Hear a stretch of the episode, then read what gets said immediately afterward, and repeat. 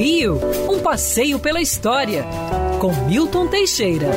Amigo ouvinte, dia 3 de janeiro de 1903, o prefeito Francisco Pereira Passos, prefeito da cidade do Rio de Janeiro, que assumira no dia de Natal de 1902, olha que coisa, assumiu no dia de Natal, promulga a primeira lei de seu governo.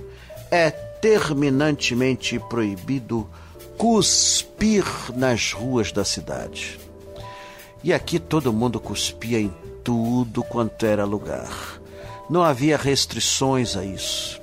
Na verdade, é, o Rio de Janeiro era uma cidade muito suja, imunda. Contava-se que em volta dos quiosques, que eram os camelôs da época, chegava a formar uma lama de tanto cuspe.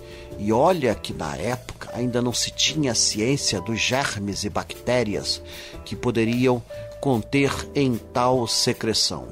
A ideia de Pereira Passos era aproximar ao máximo o Brasil, especialmente o Rio de Janeiro, de Paris, para que nós aqui fôssemos um pouco mais educados.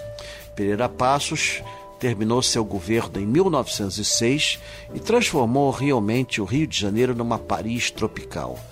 Agora, essa lei de não cuspir em ruas não vigorou por muito tempo.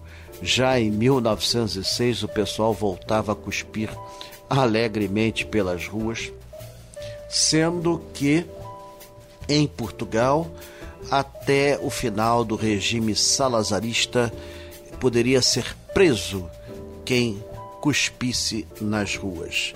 Tentou-se impedir isso aqui. Por incrível que pareça, a pandemia acabou limitando mais esse velho costume do que qualquer outra coisa. Quer ouvir essa coluna novamente? É só procurar nas plataformas de streaming de áudio. Conheça mais dos podcasts da Band News FM Rio.